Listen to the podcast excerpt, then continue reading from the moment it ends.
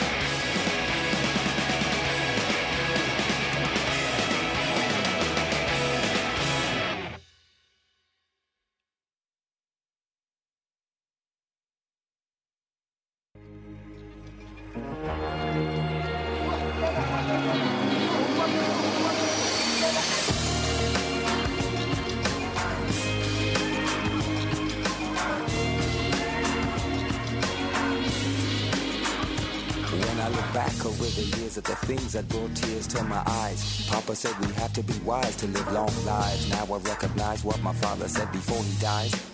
Vocalize things I've left unsaid, left my spirit unfed for too long. I'm coming home to my family where I can be strong, be who I plan to be. Within me, my ancestry, giving me continuity. Huh. This is what my daddy told me. I wished he would hold me a little more than he did, but he taught me my culture and how to live positive. I never wanna shame the blood in my veins and bring pain to my sweet grandfather's face. In his resting place, I make haste to learn and not waste everything my forefathers earned in tears for my culture. Oh,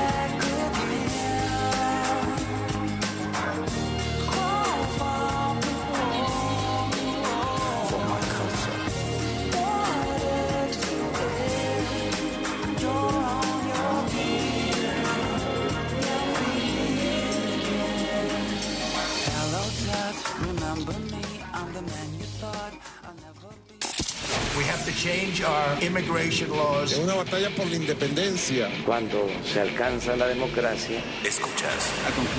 Bajo la lupa En este estudio se 1954 El agua en México se enfrenta a un gran- estados. Noticias W con Verónica Méndez. Ya es hora, arriba México, arriba madrugadores, ¿qué tal cómo están? Muy buenos días. Buenos días a todos los que despiertan, buenos días a los que apenas van a descansar después de una jornada nocturna, los que están en casa y los que no pueden quedarse en su casa. Muy buenos días, los informo, los escucho y los leo. Estamos en vivo y en directo por la señal de W Radio México 96.9 y en arroba W Radio con el hashtag Vero Méndez o con el hashtag Noticias W. Cuéntenos cómo amanecieron, cómo les fue de 14 de febrero, qué tal pasaron el Día del Amor y el Día de la Amistad. Pasen por aquí, bienvenidos todos a la información más importante de México y del mundo, primero que nadie y antes de que salga el sol. Yo soy Verónica Méndez, hoy es miércoles 15 de febrero del 2023, son las 5 de la mañana con 8 minutos y arrancamos, porque para luego es tarde. Noticias W. Buenos días Ciudad de México, buenos días Víctor Sandoval. ¿qué tal, Vero? Muy buenos días. Pues después de mucho caos ayer con los festejos 14 de febrero, bueno, ya la realidad eh, retomó la calma, sobre todo ya entra la tarde y parte de noche y madrugada en diferentes puntos de la ciudad. También mencionar que esta madrugada ha ingresado una peregrinación muy numerosa, se estima que son entre 10.000 y hasta 15.000 feligreses de la diócesis de Toluca que han llegado a la Basílica de Guadalupe, que partieron el pasado domingo, y bueno, que hicieron una parada en la Marquesa, después en Guajimalpa y ya ayer a partir de las 10 de la noche caminaron hacia la Ciudad de México, hacia la Basílica de Guadalupe, donde están en este momento. Todavía algunos de ellos siguen caminando, sobre todo sobre constituyentes, sobre reforma para llegar hacia la zona de la Basílica de Guadalupe. Se espera que hoy, a partir de las 11 de la mañana escuchen eh, misa y posteriormente ya regresen en autobuses a los diferentes municipios del Estado de México principalmente cercanos a la ciudad de Toluca en la entidad mexiquense. Pero, y por otra parte, mencionar que ahora no fue el metro, pero sí habrá información muy importante Sí, que caray. dos choques del Metrobús anoche donde por lo menos 14 personas resultan lesionadas y bueno, pues a ver qué sucedió entre esto, a ver ahora a quién le echan la culpa, si fue sabotaje, si fueron cables, a ver qué sucedió en torno a este choque de dos microbuses en Reforma y la Avenida Hidalgo. Pero el reporte. Fíjate, fíjate Víctor, que ayer que, que nos informaba sobre este choque y estaba yo viendo las imágenes, eh, es un lugar bien peligroso. O sea, justo esa, esa parte de Reforma e Hidalgo donde fue el choque, a los automovilistas muchas veces nos quedamos atrapados en el en medio porque el semáforo de, de ese punto eh, no te da ni 10 segundos, ¿eh? no te da ni 10 segundos, entonces tienes que maniobrar o si no te quedas ahí en medio del cruce de esos dos, de esas dos rutas del Metrobús, eh, de la- las que van hacia la Avenida Hidalgo y la que viene sobre el Paseo de la Reforma.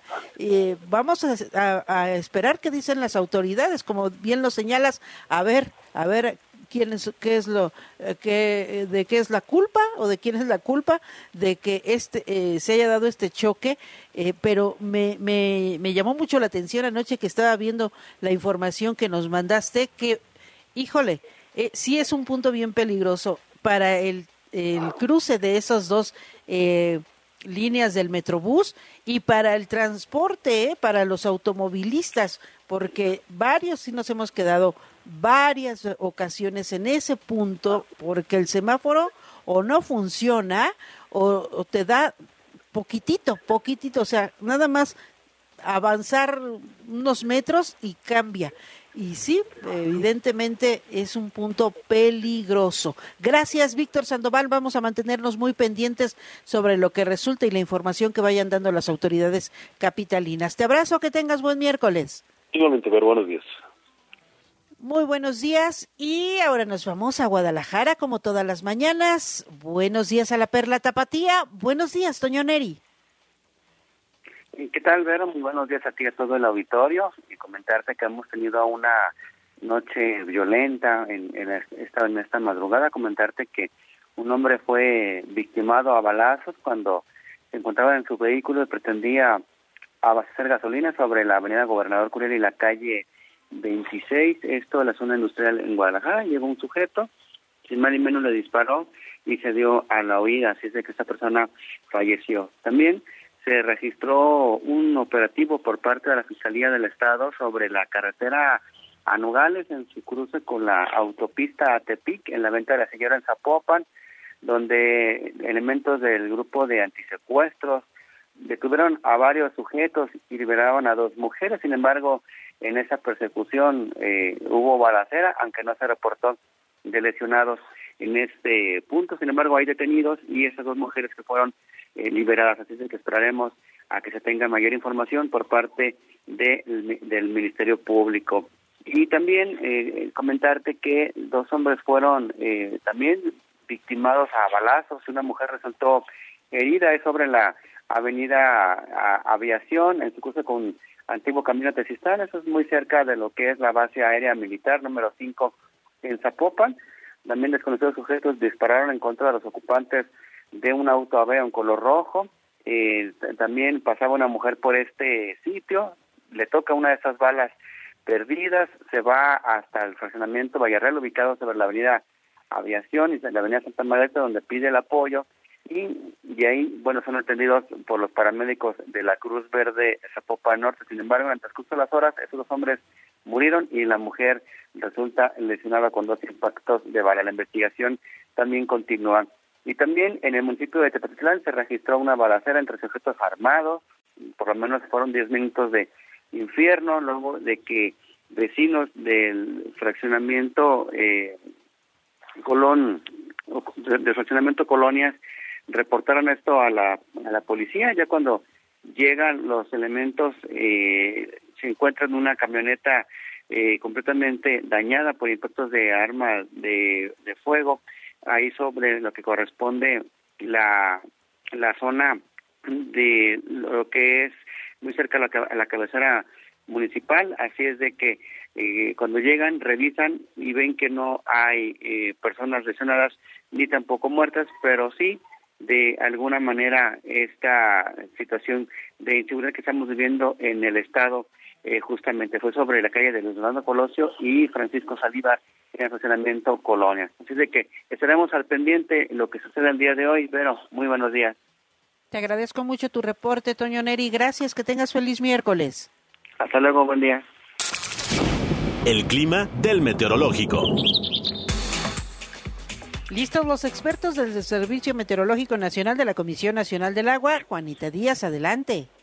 Hola, Vero, muy buenos días. Pues te comento para este día, el Frente Frío número 33 se va a desplazar sobre el noroeste y norte de México, esto asociado con una vaguada polar y la corriente en chorro polar y subtropical. Esto va a estar propiciando lluvias y chubascos en Sonora y Chihuahua así como lluvias aisladas en la península de Baja California, además de rachas de viento de 90 a 110 kilómetros por hora en esa región. Asimismo, se prevé continúe la caída, la caída de nieve o agua nieve en las zonas altas de Baja California, Sonora y Chihuahua. Por otra parte, y en contraste, continuará el evento de suradas en el litoral del Golfo de México, eh, con vientos de 50 a 60 kilómetros por hora, esto eh, incluyendo la península de Yucatán, el Istmo y Golfo de Tehuantepec. Finalmente, el ingreso de humedad del Océano Pacífico, Golfo de México y Mar Caribe van a estar propiciando lluvias aisladas en los estados del sureste y la península de Yucatán. En el resto del territorio nacional se pronostica en tiempo estable y sin probabilidad de lluvia. Para el Valle de México se está pronosticando el ambiente frío, muy frío, con posibles heladas ahorita en horas de la mañana. el cielo va a estar mayormente despejado durante el día y sin probabilidad de lluvias. Esto tanto en la Ciudad de México como en el Estado de México. El viento eh, va a prevalecer de componente sur de 15 a 25 kilómetros por hora, con rachas de 75 kilómetros por hora. Las temperaturas, las temperaturas para la Ciudad de México van a ser eh, las mínimas de entre 10 a 12 grados centígrados y la máxima entre 25 a 27 grados centígrados. Para la capital del Estado de México, la temperatura mínima estará oscilando entre 1 a 3 grados centígrados y la máxima entre 20 a 22 grados centígrados. Este es el pronóstico para hoy. Te agradezco mucho, un fuerte abrazo, feliz miércoles, Juanita Díaz. Feliz miércoles, un abrazo. Noticias W. Les recuerdo que hoy es miércoles, no circulan los autos con engomado rojo, terminación de placas 3 y 4, holograma 1 y 2. ¿Va a viajar en el transporte público? Entonces lleve su cubrebocas, use gel antibacterial. Hay que limpiarnos las manos constantemente y le sigo recomendando que en todos los lugares públicos use el cubrebocas. Ahora sí, vámonos de lleno a la información. La información al momento. Pues parece que llegó a su final la presentación de testigos de alegatos sobre el caso de Genaro García Luna. Entrará en una etapa de análisis eh, por parte de los jueces. Nos vamos a Estados Unidos con Francisco Villalobos. Nos tiene más detalles sobre este juicio. Adelante, Paco. ¿Qué tal, Verónica? ¿Cómo estás? Buenos días. Buenos días. Espero que haya sido un excelente día del amor y la amistad. También a todos ustedes que nos escuchan bien temprano por las mañanas aquí en W Radio. Y bueno, pues pasó el martes, martes del amor y la amistad. Y qué mejor día del amor y la amistad que venga tu esposa a defenderte en una corte federal en los Estados Unidos. Esto fue el caso del último día de testimonios en el juicio de Genaro García Luna, donde la esposa de este, del señor Genaro García Luna, eh, como, lo, como lo avisamos el día de ayer, la señora Cristina Pereira testificó y fue la única testiga que presentó la defensa del exfuncionario de seguridad bajo la administración de Felipe Calderón en pro de la causa de Genaro García Luna, su esposo.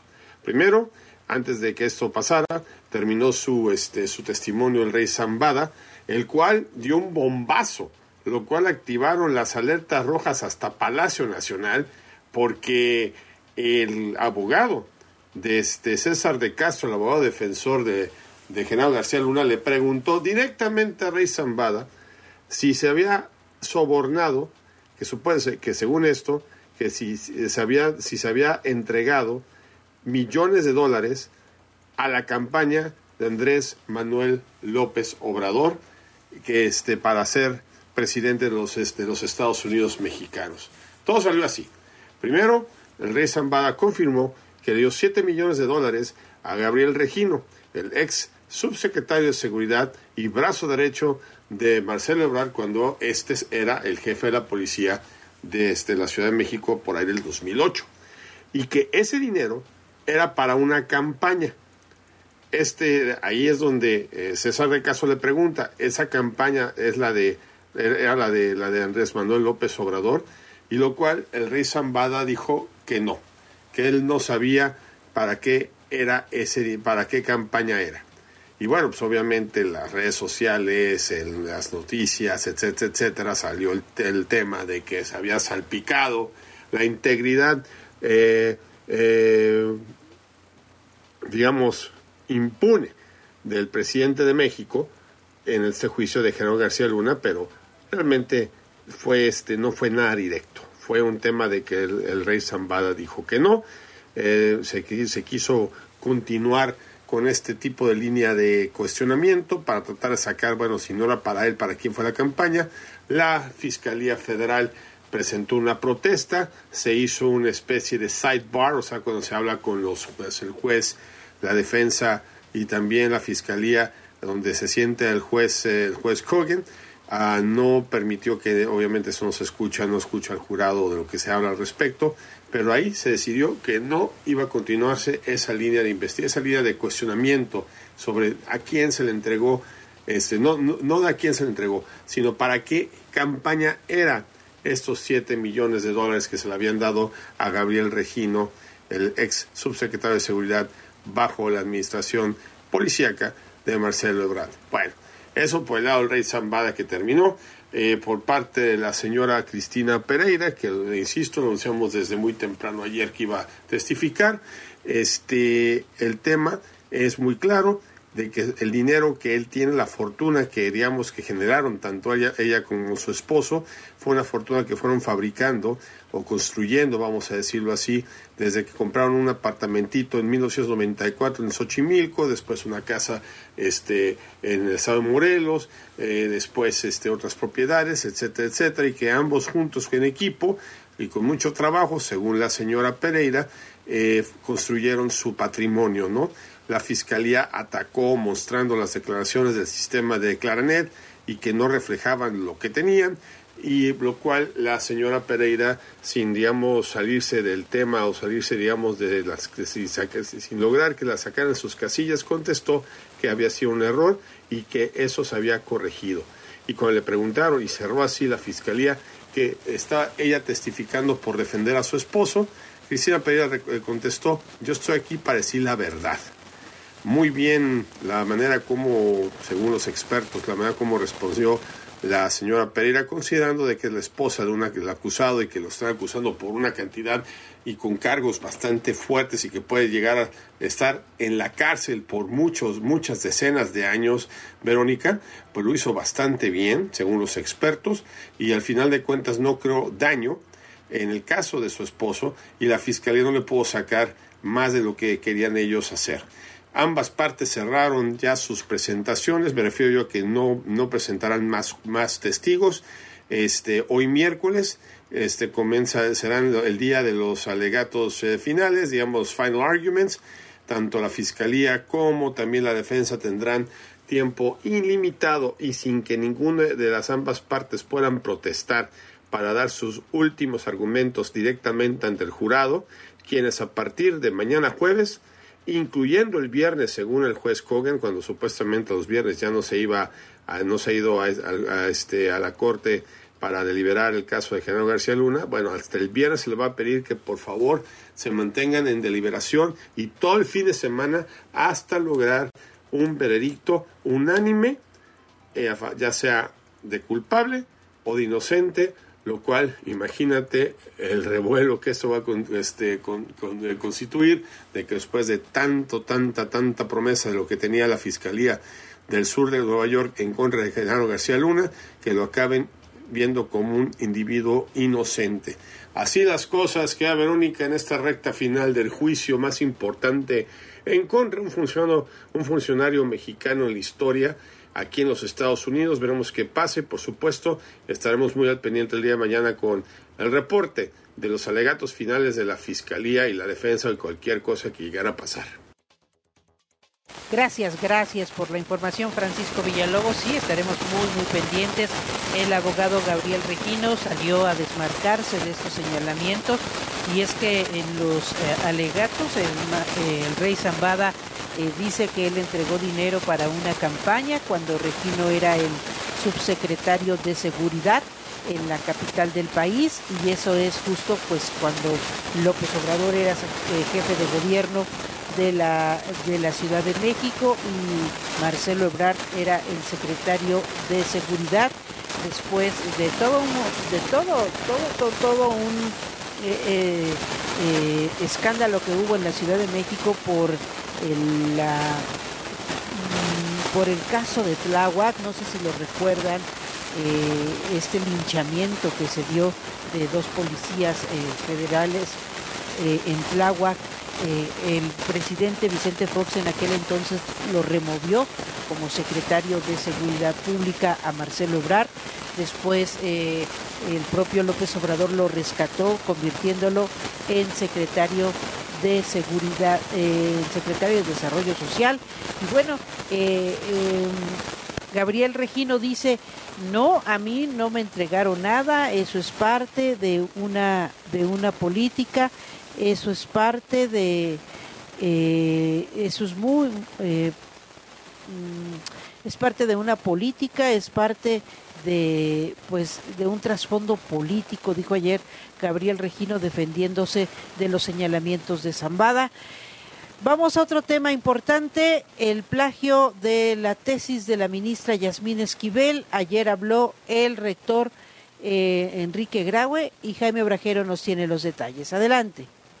¿Qué tal, Vero? Buenos días. Así es, el rector de la Universidad Nacional Autónoma de México, Enrique Graue, señaló que la Comisión de Ética de la máxima casa de estudios continúa el análisis sobre el plagio de la ministra de la Suprema Corte, Yasmín Esquivel. En breve entrevista dijo que mientras no haya un dictamen, pues no se puede hablar de las sanciones que podrían aplicarse a la juzgadora y que ese asunto o cualquier otro, pues no pueden lesionar el prestigio que tiene la UNAM. Vamos a escuchar. El prestigio de la UNAM debe seguir intacto y así esperemos que sea. El caso de la magistrada. Todavía está en proceso de análisis por el Comité de Ética Universitaria. El rector de la universidad señaló que este lunes un representante de la ministra Esquivel asistió a la sede de dicho comité y presentó algunos elementos en su defensa sobre el caso del plagio, pero continúa la revisión sobre las pruebas de cargo y descargo. Escuchemos. Ya ayer sé que estuvo alguien por allá en su representación por parte de la maestra a presentar sus argumentos. Cuestionado sobre el diferendo que existe con el presidente López Obrador, quien ha hecho severas críticas a la UNAM, el rector Graue consideró que no hay ningún enfrentamiento entre la UNAM y el Estado mexicano. Yo no veo ese enfrentamiento como tal, ¿no? A veces son opiniones de alguien particular, pero no existe ningún enfrentamiento con el Estado. Enrique Graue acudió este martes a la Cámara de Diputados para firmar un convenio con este órgano legislativo para que técnicos universitarios capaciten al personal administrativo del recinto parlamentario. Pero este es el reporte que tenemos. Gracias, Jaime Brajero. Voy contigo, Rocío Jardines.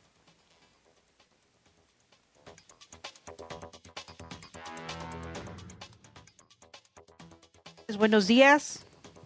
Pero muy buenos días y de tenerle rencor obsesivo y ser ingrata, acusó el canciller Marcelo Ebrard a la ex embajadora de México en Estados Unidos, Marta Bárcena, quien días atrás aseguró que fue verdad lo declarado por Mike Pompeo, ex titular del Departamento de Estado del país vecino, referente a que el gobierno mexicano aceptó por debajo de la mesa establecer el programa migratorio Quédate en México. Durante la mañanera, el funcionario fue cuestionado sobre la ratificación de Bárcena con el periodista León Krause, donde calificó a Ebrard de ser un coyote en el gallinero y afirmó que fue engañada sobre el convenio dado en el gobierno de Donald Trump. La ex embajadora se ha dedicado, desde que dejó su cargo, a calumniarme en todos lados donde ha podido. Eh, es un rencor obsesivo, diré. Pero déjame irme al su, gran objetivo no es la verdad, es ver cómo me hace daño todos los días. Eh, lo que sostiene en la entrevista con León Krause, que ha dicho en otros foros, es, o trata de sostener, es simplemente algo que es falso. Un tanto exaltado, Vero dijo que si bien fue Bárcena Coquí quien prometió a Estados Unidos que México sería el tercer país seguro para mantener a migrantes en su territorio, sin embargo enfatizó a pesar de las presiones, él no aceptó. Ella, en cambio, ya les había dicho y nunca le tuve confianza a ella por eso. Y qué bueno que no se la tuve porque ve lo, ve lo que está diciendo ahorita. Y la ingratitud con el gobierno que la nombró embajadora en Washington, que es la embajada más importante de México.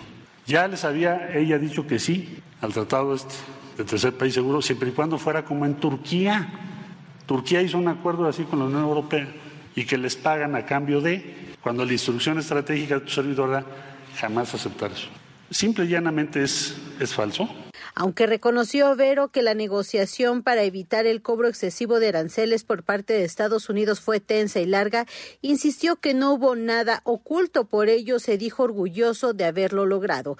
Por su parte, el presidente Andrés Manuel López Obrador negó que exista alguna falta de respeto contra la ex embajadora, aunque sí consideró que ella ya pertenece al grupo de los conservadores. Es normal que se den todas estas cosas son posiciones distintas, contrapuestas. Pues yo creo que sí. Yo creo que este, está en ese bloque. Con nosotros no. No, no, no, no, no, no. Es que cada quien es libre. Aquí no se obliga a nadie. Cada quien es responsable de sus actos. Y la historia nos juzgará. Cero, el reporte. Jardines, pues ahí está la polémica y este agarrón que se dieron en pleno Día del Amor y la Amistad la ex embajadora Marta Bárcena y el canciller Marcelo Ebrard. La embajadora emérita aseguró que eh, Ebrard fue quien aceptó el acuerdo para el programa Quédate en México. Eh, pero les pidió a las autoridades estadounidenses que no dijeran nada, que lo manejaran como que ellos no lo estaban imponiendo, que ellos eh, habían tomado esa decisión y, y, y, aceptaría el programa Quédate en México. El mismo eh, canciller dijo que no, que eso no es cierto y la la ex embajadora pues insistió en que sí, que Marcelo Ebrard sí sabía y había un acuerdo para eh, echar a andar el quédate en México con la anuencia del gobierno mexicano. Vaya, vaya polémica. Voy contigo, Sandra Tapia, más información esta mañana. Adelante. Vero, te saludo. Muy buenos días. Estas asambleas informativas que pues de alguna manera promocionan la imagen de la jefa de gobierno de la Ciudad de México, Claudia Sheinbaum, ya tuvo eco en la oposición, en los partidos de oposición, y Víctor Hugo Sondón Saavedra, representante del Partido Acción Nacional ante el Consejo General del INE, presentó una nueva queja en la que se expone que una vez más esta mandataria pretende burlar la ley por pues esta promoción, consideran que es una promoción ilegal de su imagen a través de estos actos de propaganda, así los califican también, de eh, disfrazados de asambleas informativas. Lo hace, dice Víctor Hugo Sondón, de manera ilegal utilizando recursos públicos en los mismos. En la difusión de estos actos se efectúa propaganda, dice que anuncia las actividades ilegales de promoción personalizada, de imagen y actos anticipados de campaña fuera de los tiempos para dar informes de gobierno. Lo que dice en esta eh, queja que se eh, impone o que se, que se presenta ante el INE por parte del PAN Dice también que es el descaro tan real que la misma cuenta personal de Twitter de la jefa de gobierno publican estos eventos, estos actos y se publican extractos de los discursos en los cuales queda evidenciado que más que informar a la ciudadanía lo que se busca es presentar una discursiva política electoral con base en los ataques a quienes piensan diferente a ella y en consecuencia pues promocionan como una falsa opción electoral en el futuro inmediato. También textualmente dice se puede apreciar que en el contenido de los mensajes hay diversas propuestas de campaña y como ejemplo dice hay un apoyo o pensiones, también la solicitud de continuidad del gobierno federal para la siguiente elección y se hace promoción al presidente de la República. Lo que se nota, dice el PAN en esta queja ante el INE, es su desesperación ante el estancamiento de su simpatía en la ciudadanía. Así que Acción Nacional exhortó al INE a atender esta queja presentada para evitar que Claudia Sheinbaum siga actuando con lo que considera total impunidad en la capital del país, malgastando el dinero público en animadores, bocinas, publicidad, volantes y brigadas para promover una precandidatura política y también insiste el PAN ante el INE que ya basta de malgastar los recursos del pueblo. Pero es el reporte. Gracias por la información, Sandra Tapia. Y hablando del INE, pues ya prácticamente se concretó la convocatoria para elegir a los cuatro nuevos consejeros eh, que, eh, que van a formar parte del Instituto Nacional Electoral. Jaime Obrajero con más detalles. Adelante. Pero qué tal así es, el Pleno de la Cámara de Diputados aprobó ayer con 473 votos a favor, cero en contra y una abstención la convocatoria para elegir a los cuatro nuevos consejeros del INE que sustituirán a Lorenzo Córdoba, Ciro Murayama, Adriana Favela y José Roberto Ruiz. Las nuevas bases para elegir a los cuatro consejeros electorales se basan en la sentencia del Tribunal Electoral que ordenó modificar la convocatoria aprobada en diciembre para diferenciar entre la elección del presidente del Consejo General del INE y de los otros tres consejeros que cubrirán las vacantes a partir del 3 de abril. El presidente de la Junta de Coordinación Política, Ignacio Mier, informó que el registro de aspirantes será a partir del jueves y hasta el 23 de febrero. A partir del 24 de este mes y hasta el 7 de marzo, el Comité Técnico expedirá la lista final de quienes cumplen con los requisitos legales y la enviará a la Junta de Coordinación. El legislador morenista señaló que entre el 6 y 7 de marzo se aplicará el examen de conocimientos. Entre el 11 y el 14 de marzo, el comité hará una evaluación integral de los aspirantes y los mejores evaluados serán entrevistados entre el 17 y el 22 de marzo. Vamos a escuchar. El 24 de marzo, a más tardar, el Comité Técnico deberá enviar a la Junta de Coordinación Política un documento que contenga los datos de las personas que aspiraron y fueron evaluadas. En la tercera etapa, el Comité Técnico tendrá que hacer el proceso de selección de los aspirantes y concluirá este ejercicio el 26 de marzo. Que el 30 de marzo la JUCOPO pudiera emitir un acuerdo sobre el proceso y turnarlo al Pleno. Sin embargo, un día antes, el 29 de marzo, el comité entregará a la Junta de Coordinación cuatro quintetas, es decir, cuatro grupos de cinco. En total serán 20 personas, dos, dos quintetas integradas solo por hombres, una por mujeres y otra quinteta más por ambos géneros. De esta última se elegirá al nuevo consejero presidente del INE. En caso de que el 30 de marzo el Pleno de la Cámara de Diputados no alcance la mayoría calificada, es decir, los votos de las dos terceras partes de los legisladores, un día después, el 31 de marzo, se llevará a cabo la insaculación de los nombramientos mediante una urna transparente. Si persiste el desacuerdo y no se alcanza la votación requerida, se enviará el asunto a la Suprema Corte para que la selección de los cuatro consejeros la decidan los ministros mediante insaculación, es decir, al azar. Pero este es el reporte que tenemos. Gracias, Jaime Obrajero. Voy contigo, Sandra Tapia, de nueva cuenta. Ayer habló el dirigente nacional de Morena, Mario Delgado. Adelante. Así es, Vero, muy buenos días. En el marco del cierre de las precampañas en los estados de México y Coahuila, el dirigente nacional del Movimiento de Regeneración Nacional, Mario Delgado, acusó de inequidad en el proceso electoral de Coahuila durante este periodo que concluyó. Además, Delgado señaló que Morena está arriba en las preferencias electorales y por eso la derecha, este grupo de oposición, inició con sus trampas de siempre y es que recordó que en la sesión del organismo electoral local de Coahuila le ordenaron a su partido bajar espectaculares del precandidato Armando Guadiana Mientras que los del opositor o precandidato opositor, estos espectaculares del candidato del PRI Manolo Jiménez, se mantienen y no hay ni sanción para retirarlos ni al propio partido. Vamos a escuchar. Este es el espectacular que dicen que viola la ley, que no debería haber espectaculares. Básicamente es lo que dice el OPLE de Coahuila. Y Hay espectaculares del candidato del PRI que no sancionan. Este es el espectacular del PRI, del PAN y del PRD. Regresa el anterior este es el nuestro, ahí es la leyenda que es para militantes y simpatizantes. Pues ustedes explíquenme por qué uno es legal y el otro es ilegal. Los dos tienen básicamente los mismos mensajes. Y es que al cierre de estas precampañas, Mario Delgado dijo que tanto en el Estado de México como en Coahuila, Morena va con ventaja en las encuestas de cara a los comicios que se presentarán en las entidades donde se elegirá al nuevo o nueva gobernadora. Vamos a escuchar lo que dice sobre estas preferencias y la estadística que se presenta en el Estado de México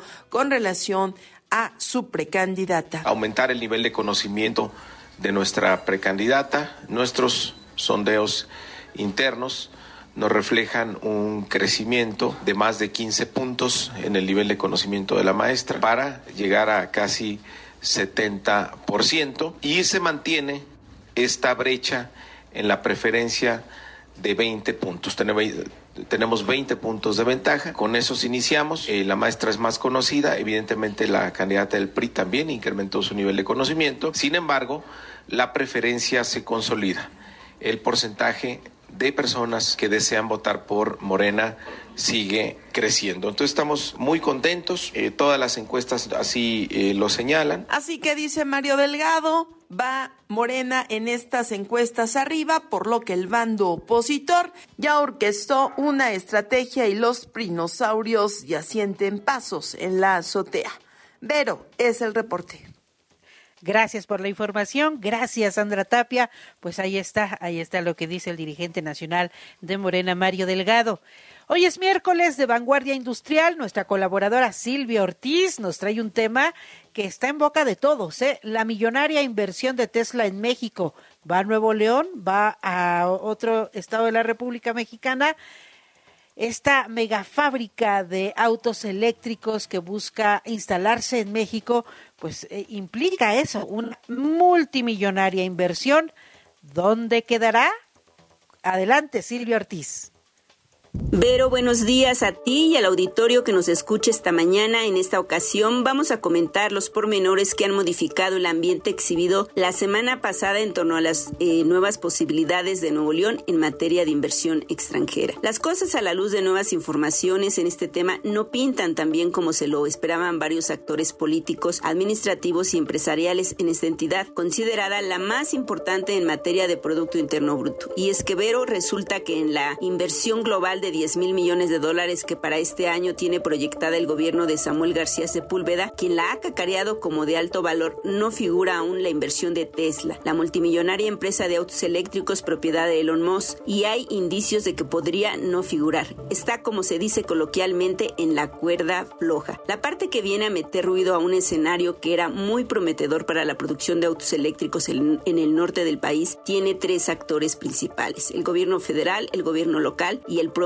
Elon Musk y lo que son las cosas, el tema toral es la electricidad, a lo que le podemos sumar otro factor, el agua, cosas de las que Nuevo León evidentemente carece al punto de crisis recurrentes. Es probable entonces que este plan de inversión mayúscula se vaya a radicar al estado de Hidalgo, esa es la nueva proyección. Samuel García, como recordaremos mi estimada Vero, me envió a preguntarle a Elon Musk si era factible su inversión en Nuevo León y tampoco moriría por preguntarle porque deben ser Nuevo León y su gobernador los más interesados en una inversión tan millonaria y tan vanguardista como lo es la producción de autos eléctricos. Elon Musk, en cambio, puede invertir donde desee y es seguro que nadie le diría que no. Es el caso eh, que Nuevo León sí quiere, pero no le cuaja el plan. La dificultad es que el propio gobierno del estado deslizó que es el gobierno federal quien se resiste a surtir de electricidad a un proyecto que al final como en el reciente caso de la crisis acuífera en el estado norteño, pudiera convertirse en un problema político y social mayúsculo. Samuel García busca resolver esto con la instalación de nuevas fuentes de energía, pero son planes aún en pañales. La ventaja de Nuevo León en la eventual por indecisa inversión de Tesla sería su cercanía geográfica con su principal mercado de consumo, como es Estados Unidos, y su mano de obra, aun cuando es de alta calidad, es más barata en comparación con otros escenarios industriales. Hidalgo Hidalgo se traduce para muchos en el escenario ideal, pero me parece que más por conveniencia política para redituarle mayor utilidad al Aeropuerto Internacional Felipe Ángeles. Solo por eso, porque las distancias geográficas y sus costos de traslado de mercancía y de autos producidos serían altísimos. A ello, agrégale también, Vero, que la planta laboral sería un tema muy discutido por el impacto social que implica, incluso considerado en el TEMEC. ¿Qué significa esto? Que históricamente la vigilancia de las autoridades laborales es más estricta en la capital del país y en sus goteras, como es el caso de Hidalgo, y menos rigorista en entidades lejanas, como es el caso de Nuevo León. Pero finalmente es el polémico tema eléctrico nacional lo que pone en riesgo una inversión ansiada por Nuevo León y desperdiciada por las circunstancias políticas. Pero no todo huele a muerto, Vero. Samuel García fue a Estados Unidos a placear a Nuevo León como receptora ideal de inversiones y obviamente a jalar la atención de Elon Musk. Este a su vez tomaría una decisión final el primero de marzo. Vero, cerramos un capítulo más de Vanguardia Industrial en la W, comentando esta vez desde Hannover, Alemania, en donde se prepara la Feria Industrial Ligna de la Madera, que se efectuará en mayo de este año. Recordemos que Hannover es la ciudad donde se detonó la recuperación de Alemania después de la Segunda Guerra Mundial. Vero, te mando un abrazo desde Hannover, Alemania. Gracias, gracias Silvio Ortiz por esta espléndida colaboración que nos haces todos los miércoles eh, sobre la vanguardia industrial, el desarrollo en las manufacturas y ahora desde Alemania participando en esta feria de desarrollo sobre la madera. Gracias. Hasta la próxima semana. Te mandamos también un fuerte abrazo. Que todo resulte muy bien allá en Alemania. En las redes sociales siempre hay mucho de qué hablar, siempre hay mucho que comentar, pero ¿quién es quién en las tendencias? Buenos días, Luis Ávila. Tendencias en redes. Mi querida Vero Méndez, me da muchísimo gusto saludarte en este miércoles, en esta mitad de semana, para, pues, precisamente hablar de lo que se hizo tendencia. Desde luego lo escuchábamos con nuestro querido Víctor Sandoval más temprano, eh, lo que sucedió allá en Paseo de la Reforma eh, con el choque del Metrobús, un nuevo accidente, decía Víctor, pues ahora no fue el metro, pero sí fue el Metrobús de la Ciudad de México, que resultó en algunas personas heridas. También se hizo viral un video de la periodista Anabel Hernández allá en la corte de Nueva York, donde la increpan por eh, un libro, no dicen cuál, nada más dicen que el último libro decía quién la increpó, quién la estaba incluso grabando también para tratar como de sacarla de sus casillas.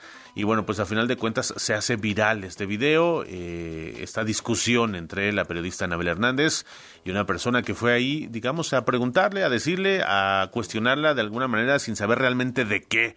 Y también se hizo viral un video Acuérdate Luis, acuérdate que Anabel Hernández fue la presentadora en muchos lugares del libro de, de, de Luz Elena Chávez Sí. sobre el rey del cash. Sí, sí, sí, ¿eh? pero- Este, este libro que sacó a la luz, mira, todo el dinerito en Sí. que se maneja eh, desde las campañas, precampañas, una campaña, dos campañas, tres campañas de, de el presidente López Obrador. Eh, y seguramente por eso le, le han de haber reclamado. Pues el mira, último libro que ella quien- presentó no, quien le del reclama, rey del cash. quien le reclama no sabe ni de qué, nada más dice el último libro que escribiste. Entonces le, le dice a Anabel Hernández, ¿cuál? Eh, no, pues el último, el último que escribiste. ¿Cuál? Dime cuál es para pues, decirte qué, ¿no? Para contestarte y que discutamos estas cosas. Dice, no, pues el último que escribiste. Entonces, realmente quien fue a increpar de esta manera a la periodista no tenía ni idea de lo que hablaba, simplemente, eh, digamos que, pues hacerse notar. Y así lo hizo. También un video de Shakira ahí medio trapeando que dicen, parece que nunca ha agarrado un trapeador en su vida. Bueno, pues a final de cuentas se dedica a otra cosa y no creo que le dé tiempo a veces de estar en casa. Así que bueno, pues sí, eh, pues porque además estaba trapeando la alfombra, ¿no? Entonces está como, como a quien sí no nos ha tocado o nos toca de repente hacer las cosas, bueno, pues sí, no, la alfombra no. Así que bueno, pues parte de las tendencias, mi querida Vero. Pues ahí está, ahí está. Es que Shakira hace música y perdón que lo salpique, ¿no? Exacto. Gracias, Luis. Vamos a una pausa muy breve y regresamos para el final. W. Escuchas W Radio. Do W. W Radio. si es radio, es W. Escuchas W Radio. Una estación de Radiopolis.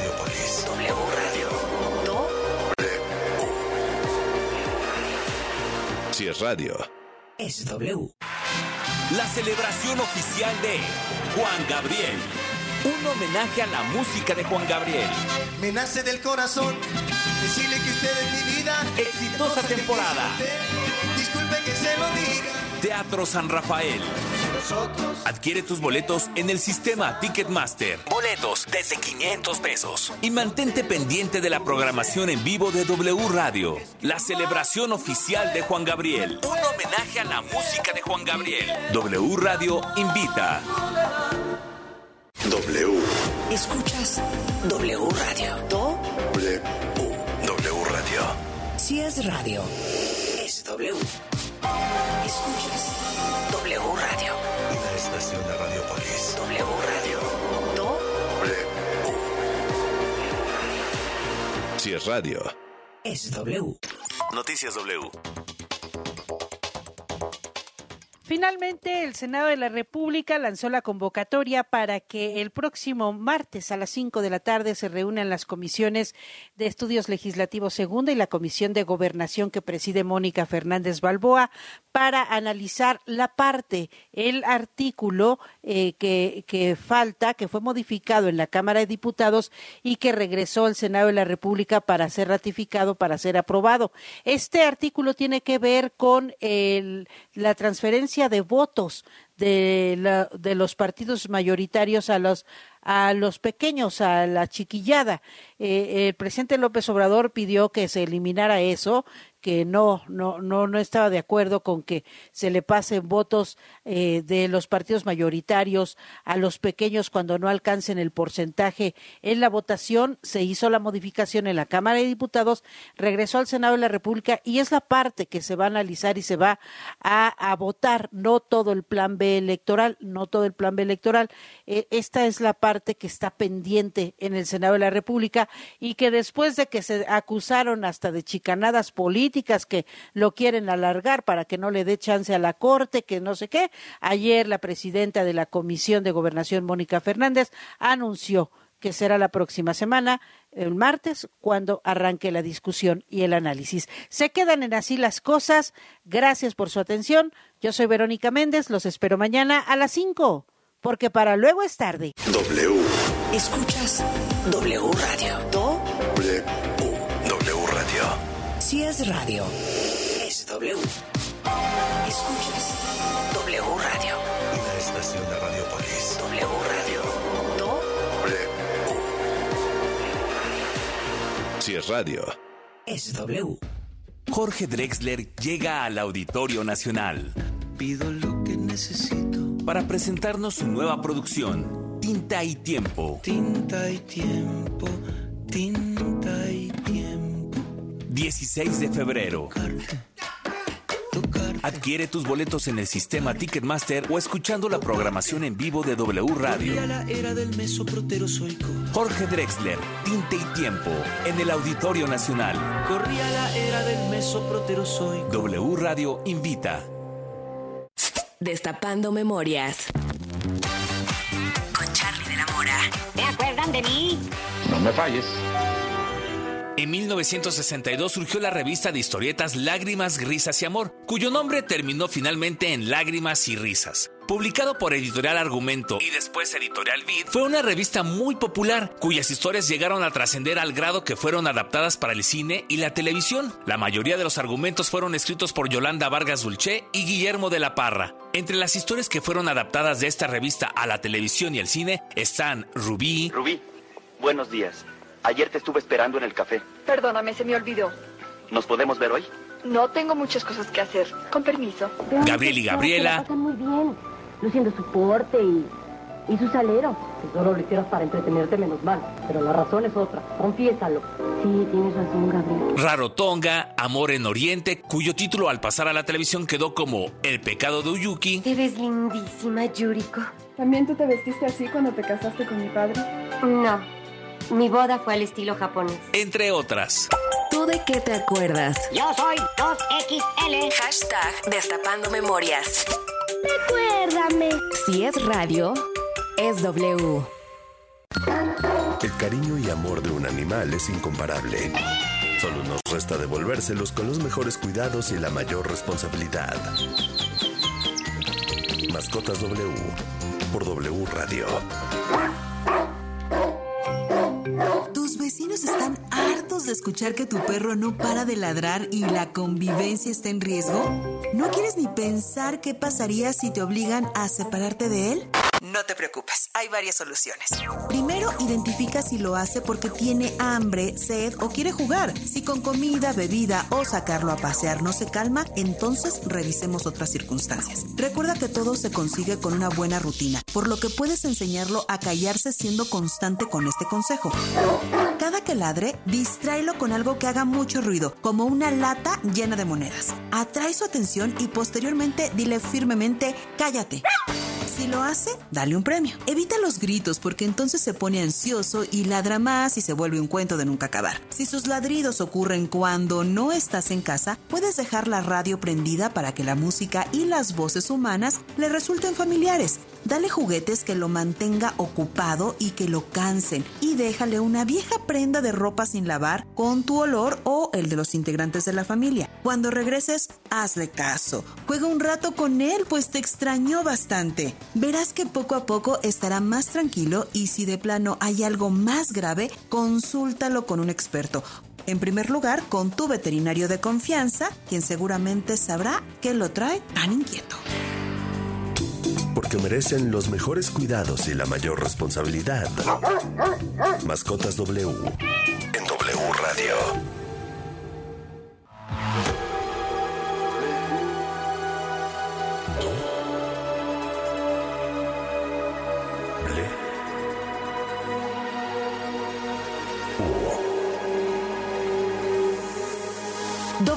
Radio 96.9. Lalpan 3000, Colonia Espartaco, Coyoacán. Ciudad de México.